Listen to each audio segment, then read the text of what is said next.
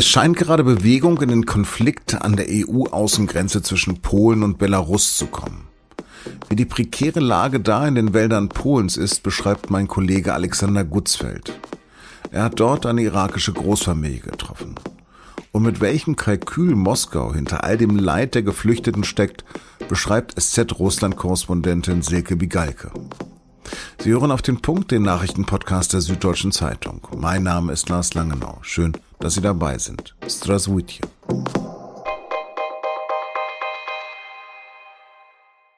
Es gibt Berichte, die darauf hinweisen, dass sich die Situation an der polnischen Grenze zu Belarus gerade entspannt. So soll am Donnerstag der erste Flug mit 170 Irakern von Minsk aus zurück in ihre Heimat starten. Und auch an der deutsch-polnischen Grenze wird es ruhiger. Sind kürzlich noch täglich hunderte Migranten von Polen aus unerlaubt nach Brandenburg eingereist, so sind es gerade nur noch Dutzende. Belarus hat nach Angaben des Roten Kreuzes und der polnischen Regierung außerdem damit begonnen, die etwa 2000 Migranten mit Bussen an andere Orte zu bringen, die bisher am Grenzübergang Kuznitscha in bitterer Kälte kampiert haben. Wohin ist unklar, aber die Angaben lassen sich eh kaum überprüfen, da Polen und Belarus in die Grenzregion keine Medienvertreter lassen. Mein Kollege Alexander Gutzfeld hat es trotzdem versucht und hat dafür vergangene Woche eine abenteuerliche Reise in den Osten von Polen unternommen. Mit Hilfe der deutschen Organisation Seebrücke und einer polnischen NGO hat er es zumindest in die Nähe der fast 500 Kilometer langen Grenze zwischen Polen und Belarus geschafft. In die rote Zone kam er nicht. Aber nahe dem gesperrten Grenzgebiet hat er mitten im letzten Urwald Europas die kurdisch-irakische 16-köpfige Familie Abu getroffen. Ich habe Alexander gebeten, seine Eindrücke von da zu schildern. Die Familie saß in einer Lichtung. Es waren 16 Menschen, die Großeltern, die Eltern, sieben Kinder.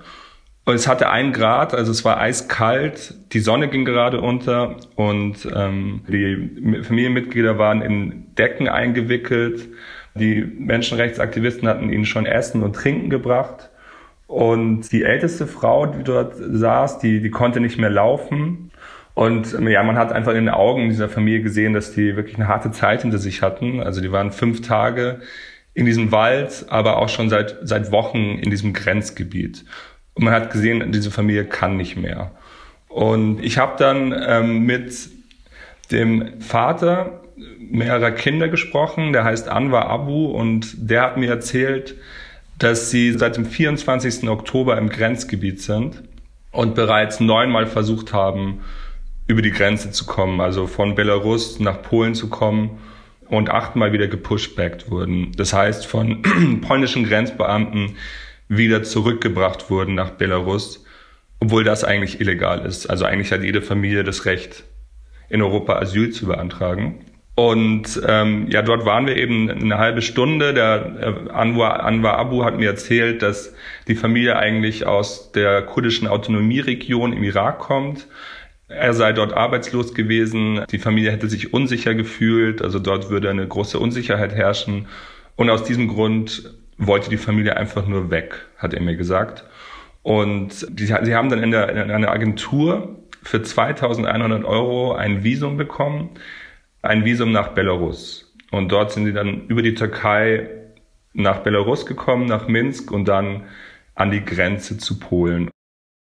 Schicksale wie die der Familie Abu sind Spielbälle für Alexander Lukaschenka.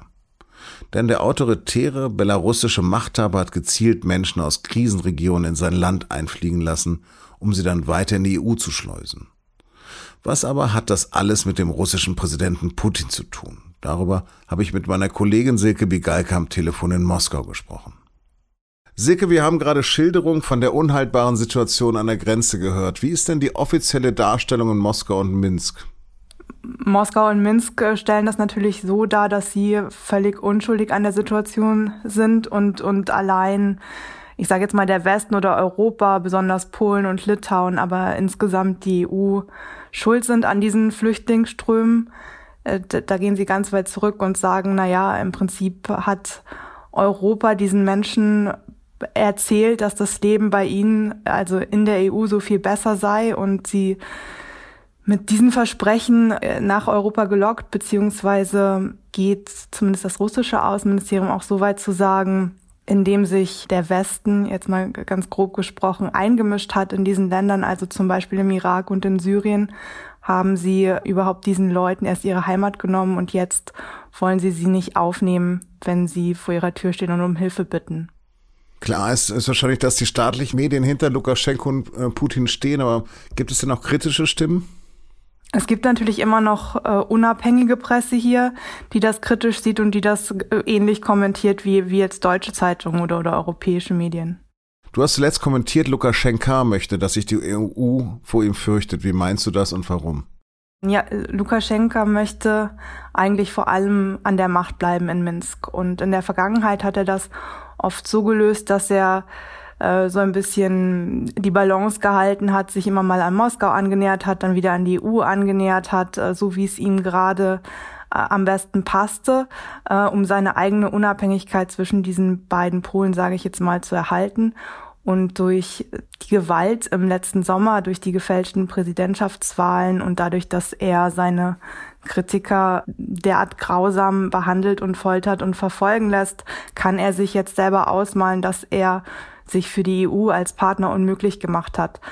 Und das heißt, der einzige Hebel, den er jetzt noch hat, der EU gegenüber, ist auf Angst zu setzen, beziehungsweise mh, mm, sich darzustellen als jemand, den man möglichst besänftigen muss, wenn man schon nicht ihn als Partner haben möchte, dann soll man wenigstens irgendwie aus, aus Angst vor Vergeltungsmaßnahmen, zum Beispiel von Sanktionen, absehen. Was ist denn das Kalkül von Lukaschenka? Wartet er auf Milliarden?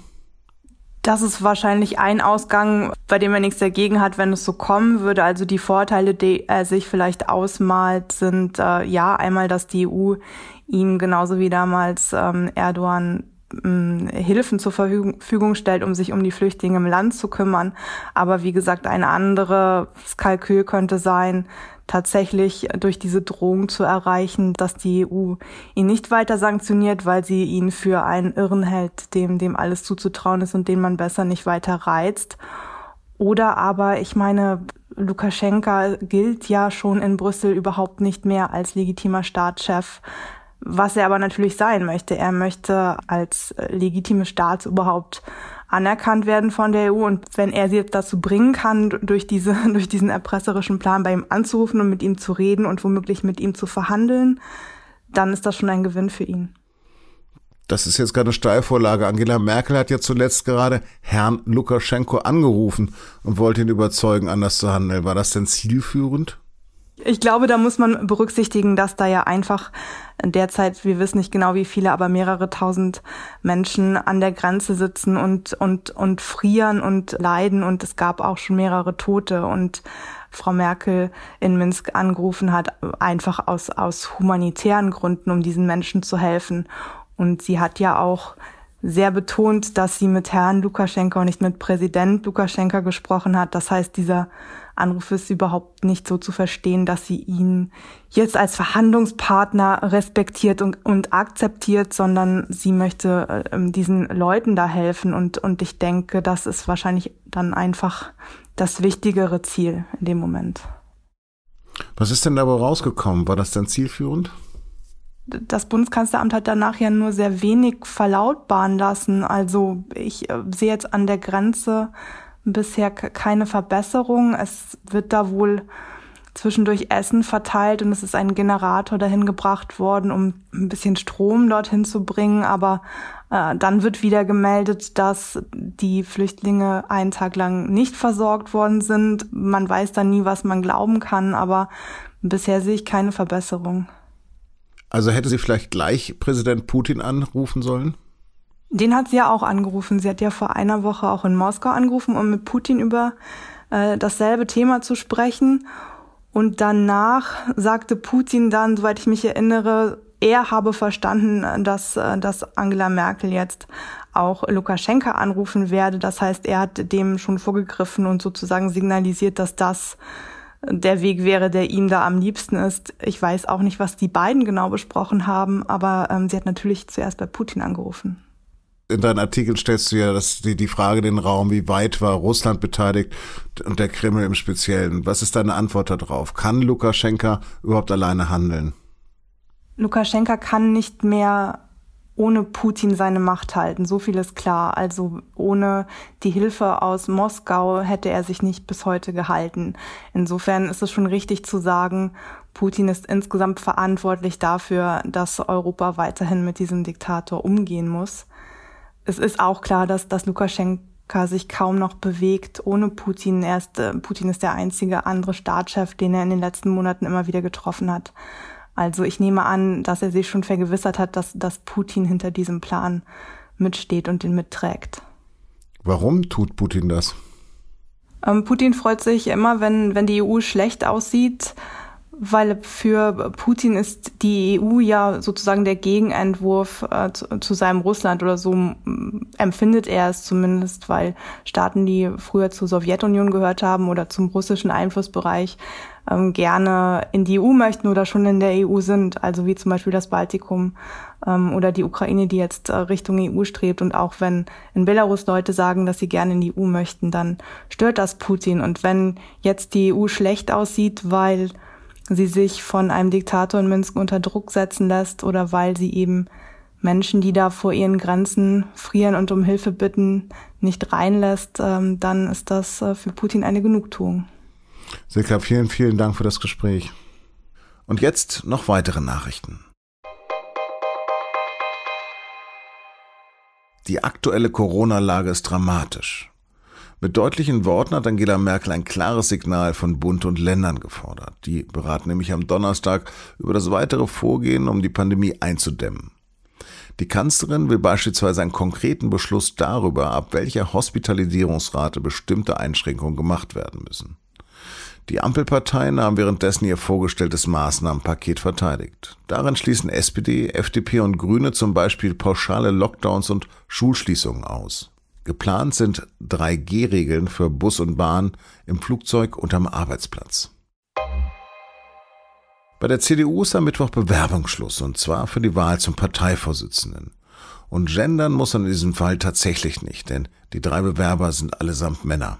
Nach Norbert Röttgen und Helge Braun hat auch Friedrich Merz seine Kandidatur offiziell gemacht und dabei auch sein geplantes Team vorgestellt.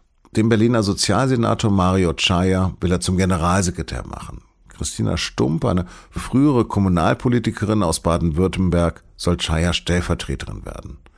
Immerhin ist also auch bei Merz eine Frau dabei, wenn auch erst in dritter Reihe.